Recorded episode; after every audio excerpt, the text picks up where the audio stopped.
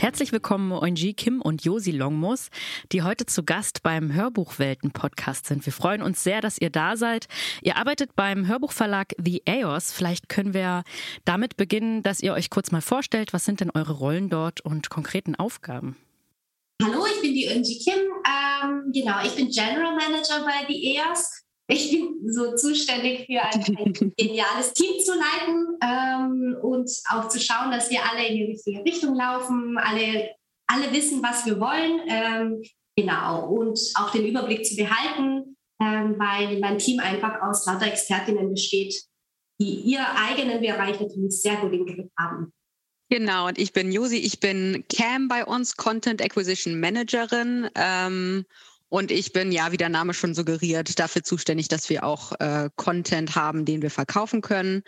Ähm, bin auf der einen Seite dafür zuständig, dass wir halt einen Katalog an Hörbüchern haben und äh, zusammen mit Angie mache ich auch die Originals. Genau darum soll es nämlich auch heute gehen. Ihr seid beide von der Verlagsseite und wir wollen ja in unserem Podcast auch immer so ein großes Bild rund um den Audiokosmos liefern. Und das ist natürlich total spannend, was ihr von Verlagsseite aus zu erzählen habt. Bevor wir aber in die harten Themen gehen, einfach mal eine kurze Einstiegsfrage. Wir haben uns diese Woche das nämlich auch schon gefragt. Es gibt immer so All-Time-Favorite-Hörbücher, die einen an einem stressigen Tag richtig auf den Boden holen. Welche sind eure?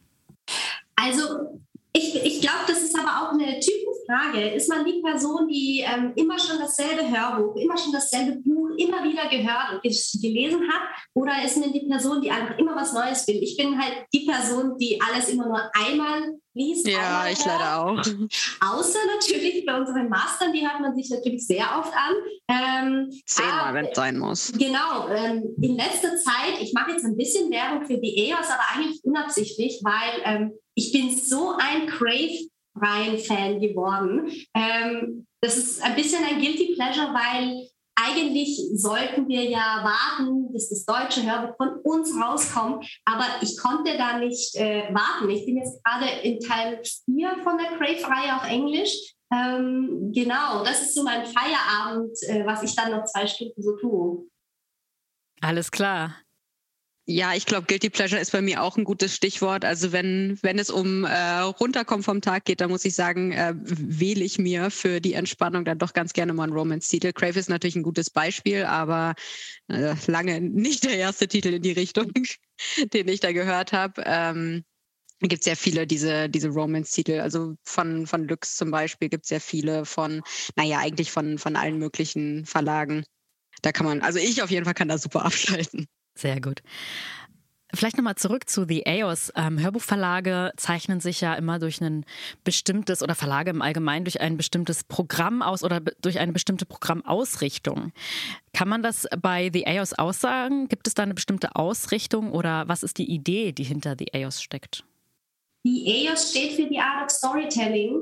Und wenn es einen gemeinsamen Nenner gibt, ist dass die Schreibe muss genial sein. Ähm, egal, ob das jetzt ein Hörbuch ist oder ob das ein Original von uns ist, es, es muss einfach unfassbar herausstechen, wie es geschrieben ist, wie, es, wie eine Story präsentiert wird. Und das ist nicht nur der Stil, sondern auch die Charaktere, die entwickelt werden ähm, und auch eine Entwicklung durchmachen. Ähm, ansonsten, ich glaube, das Einzige, was wir gar nicht machen, und das machen, glaube ich, auch fast gar keine anderen, sind gewaltverherrlichende, rassistische Themen. Ähm, sowas wird natürlich komplett ähm, ausgeschlossen. Ähm, es gibt aber, wenn man unseren Line-Up jetzt gerade anschaut, schon sehr viele Romance-Titel, sehr viele Young Adult-Titel und auch starke Krimi, ähm, Titel, die nicht so die ganz typischen Krimis sind, die man auch bei vielen anderen Hörbuchverlagen findet, sondern es gibt, glaube ich, für jedes Buch von uns könnte ich sagen, warum genau dieses Buch bei uns gelandet ist. Ihr habt jetzt beide schon äh, den Begriff Originals genannt. Vielleicht könnt ihr noch mal kurz erklären, was das eigentlich bedeutet, beziehungsweise was das auch für eure Arbeit bedeutet. Ähm, genau, deswegen, wir nennen uns selbst eigentlich auch gar nicht so das, den Hörbuchverlag, weil wir auf zwei Säulen aufbauen. Also wir nennen uns ein Audio-Content-Label, weil wir auf der einen Seite stetig ungefähr so zwei Hörbücher im Monat herausbringen. Das ist so das klassische Hörbuch-Lizenzgeschäft, ähm, dass wir auch einen, an einen Buchverlag herantreten oder eine Agentur oder manchmal auch direkt an die AutorInnen ähm, und uns dann die Lizenz holen, die Erlaubnis holen, ein Hörbuch daraus zu machen.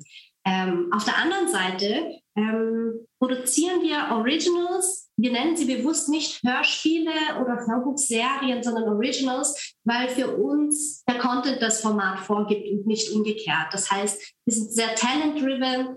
Auf uns kommen Talents zu und sagen, ich habe die Idee für so eine Story. Wir überlegen dann, in welches Format das passen könnte oder ob es überhaupt in ein existierendes Format passt und entwickeln den Stoff dann zusammen mit diesem Talent.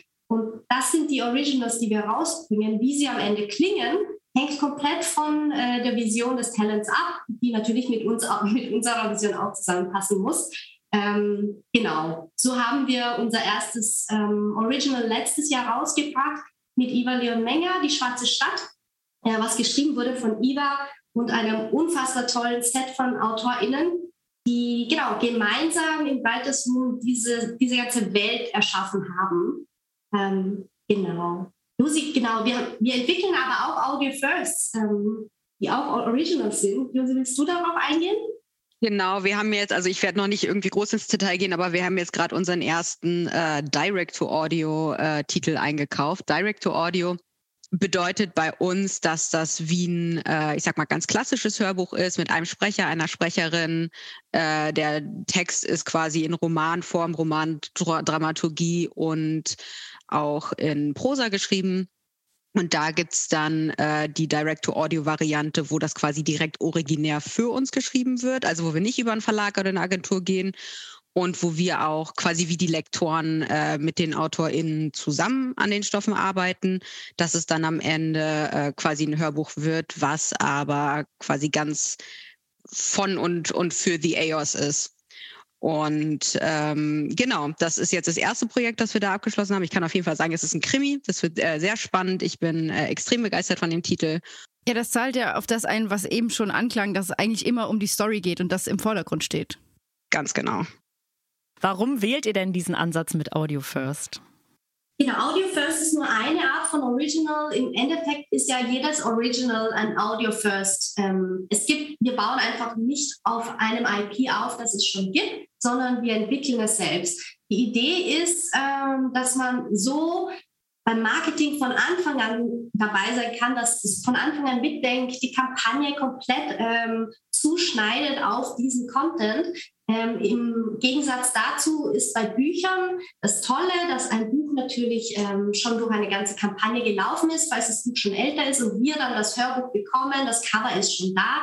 Das heißt, es ist vielleicht ein bisschen weniger Arbeit ähm, auf der Marketingseite, sich zu überlegen, für wen ist dieses Buch, wie soll dieses Cover aussehen, wen soll es am meisten ansprechen, wer sind so die klassischen Zielgruppen.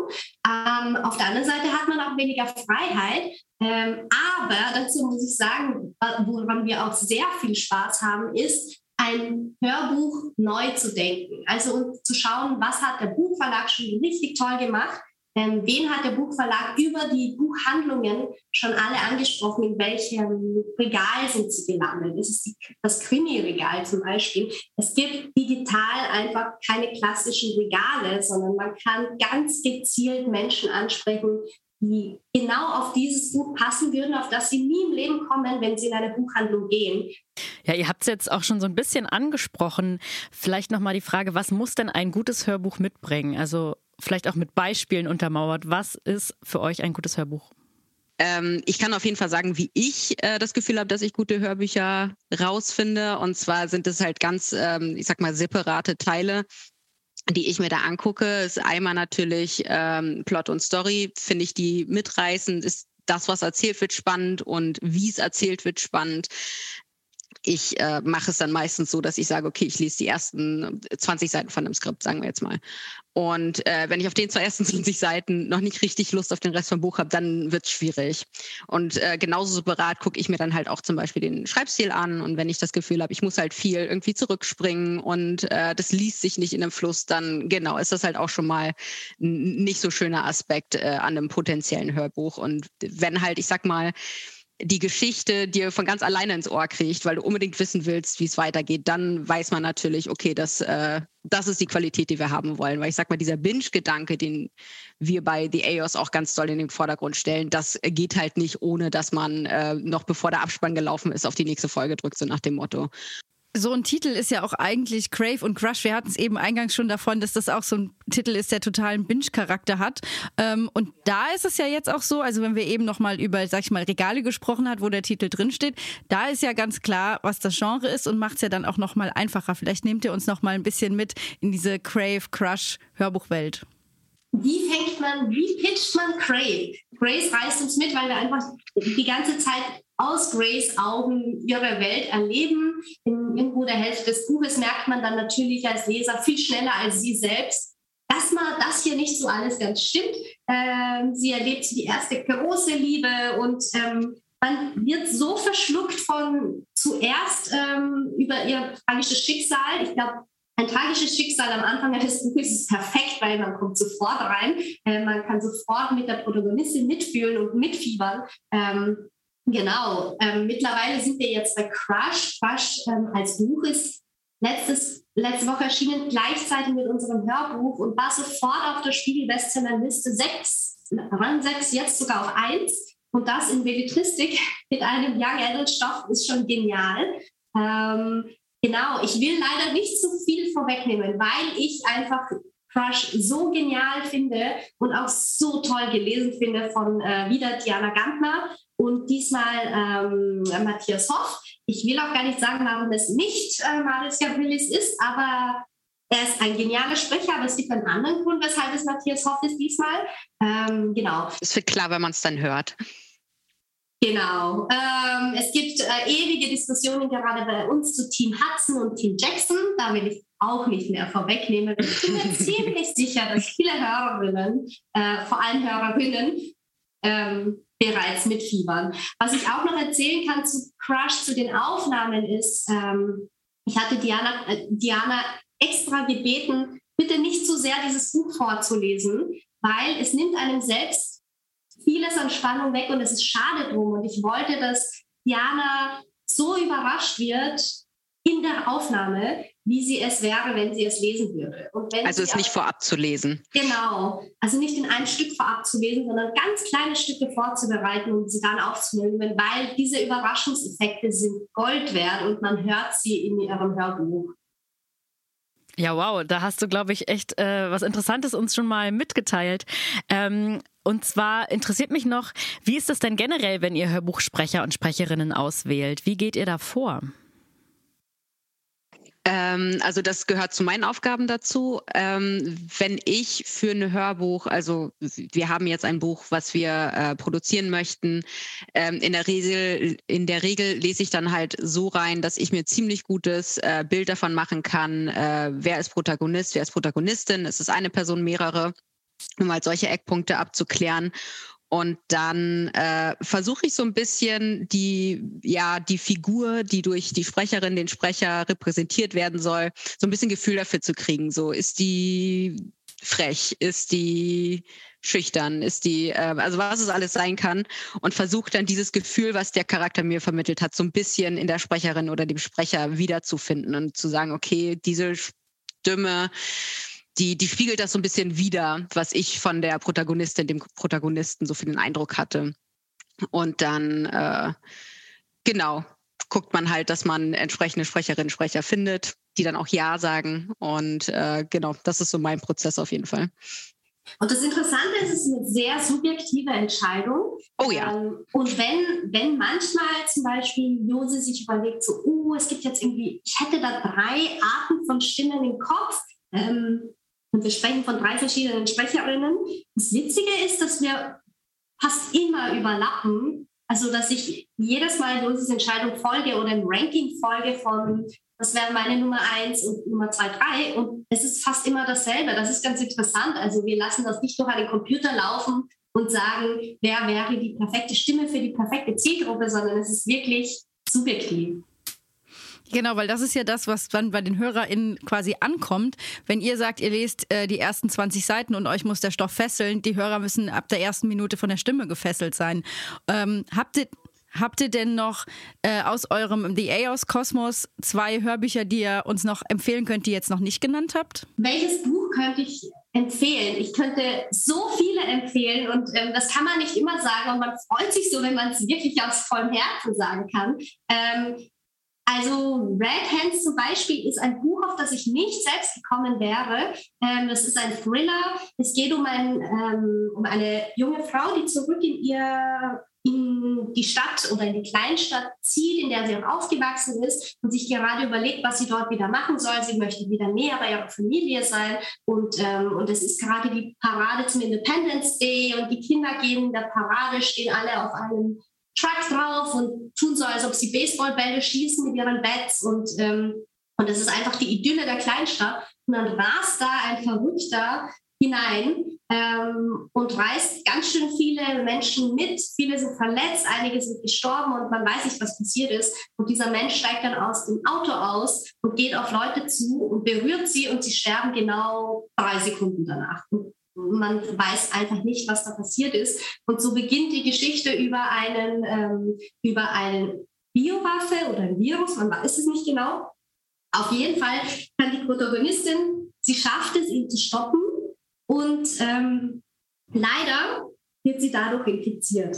Und so wird sie plötzlich zu diesem Enemy Number One, den alle haben wollen. Also das Verteidigungsministerium in Amerika ist hinter ihr her. Das Forschungsinstitut, alle wollen einfach wissen, was das für ein Virus ist oder was das für ein Ding ist und wollen sie am liebsten einfach äh, sezieren. Also sie muss nicht unbedingt noch leben. Ähm, und dann gibt es auch Menschen wie ihre Schwester, die sie unbedingt retten wollen. Das beginnt ein Wettlauf um die Zeit, ähm, der aber mit so einem einfachen, empathischen Einstieg kommt, dass man nicht erwartet, dass plötzlich mit so einem tollen Einstieg plötzlich das Ding von 0 auf 200 km/h geht. Also man, das ist ein richtiger Page-Turner. Ähm, genau, also das ist so ein Buch, das ich sehr empfehlen kann. Und ähm, wir hatten, glaube ich, die Laws of Love-Reihe schon angeschnitten. Ich ja, einmal kurz. Ich würde sehr die Laws of Love-Reihe empfehlen, ähm, weil wiederum, ich bin gar nicht so der Romance oder Young Adult ähm, Leser davor gewesen, obwohl ich muss zugeben, Fifty Shades of Grey habe ich natürlich schon gelesen ähm, und zwar sehr schnell. Aber diese Reihe von Amy Harmon ist so gut geschrieben. Also es gibt, es gibt schon Qualitätsunterschiede, aber bei der Reihe, da, da passt einfach alles. Also die Liebesgeschichte, der Thrill, der da reinkommt, ähm, die Figuren, also nicht nur die Protagonistin, sondern alle Figuren, die da drin sind, man versteht sie, man fiebert mit ihnen mit. Sie tauchen natürlich in den ähm, verschiedenen Bänden auch immer wieder auf, nur dass unterschiedliche Figuren die Protagonisten sind oder Protagonistinnen. Ähm, die Reihe kann ich sehr empfehlen. Also die habe ich so unfassbar schnell schon gelesen, weil, wie gesagt, wir schaffen es nicht immer, alle Bücher von Anfang bis Ende durchzulesen, sondern es lesen vielleicht auch ähm, Abschnitte. Aber bei dem konnte ich ja nicht aufhören. Also genau. Und habe das Ganze dann auch nochmal gehört. Kann ich sehr empfehlen.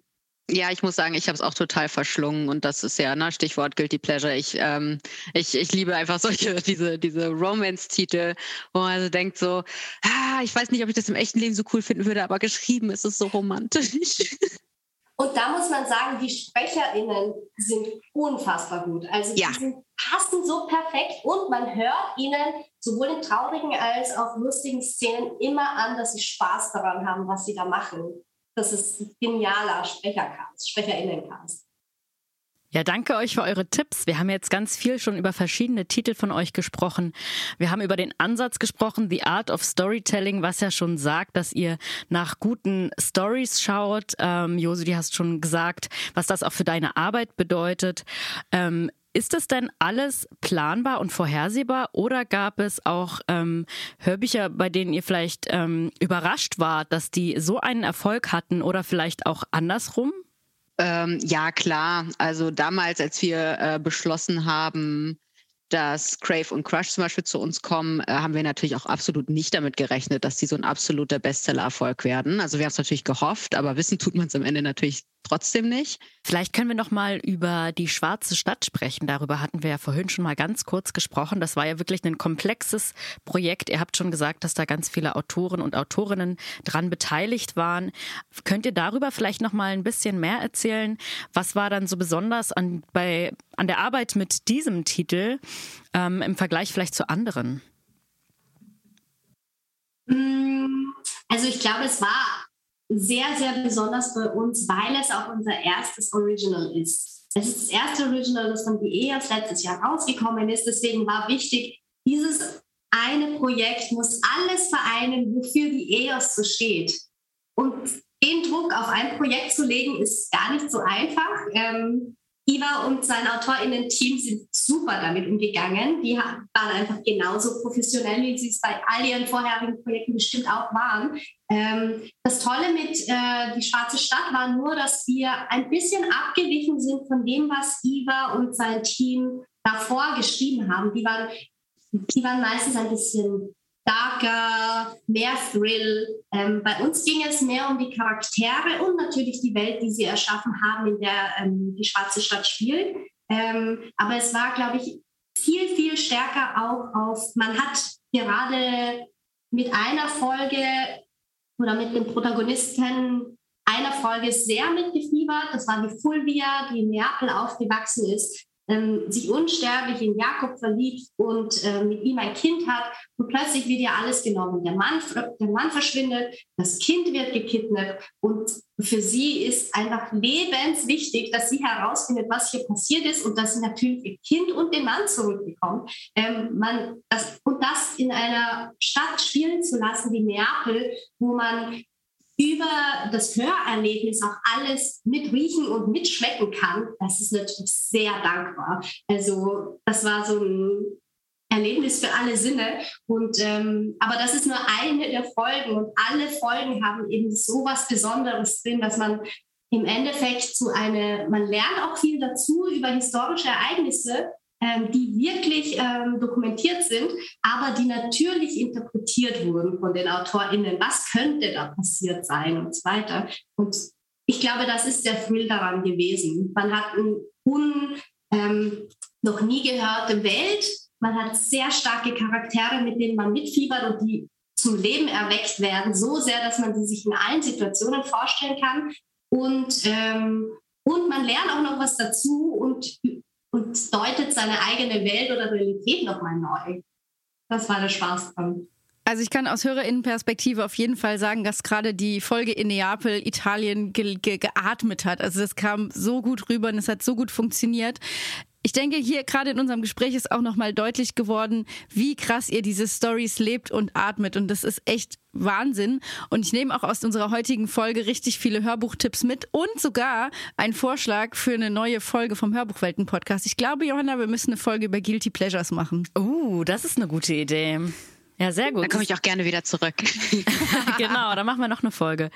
Super. Ja, vielen Dank, dass ihr heute Gast im Hörbuchwelten-Podcast wart. Wir haben uns sehr gefreut und ja, haben sehr viel mitgenommen. Vielen Dank euch. Ja, vielen Dank.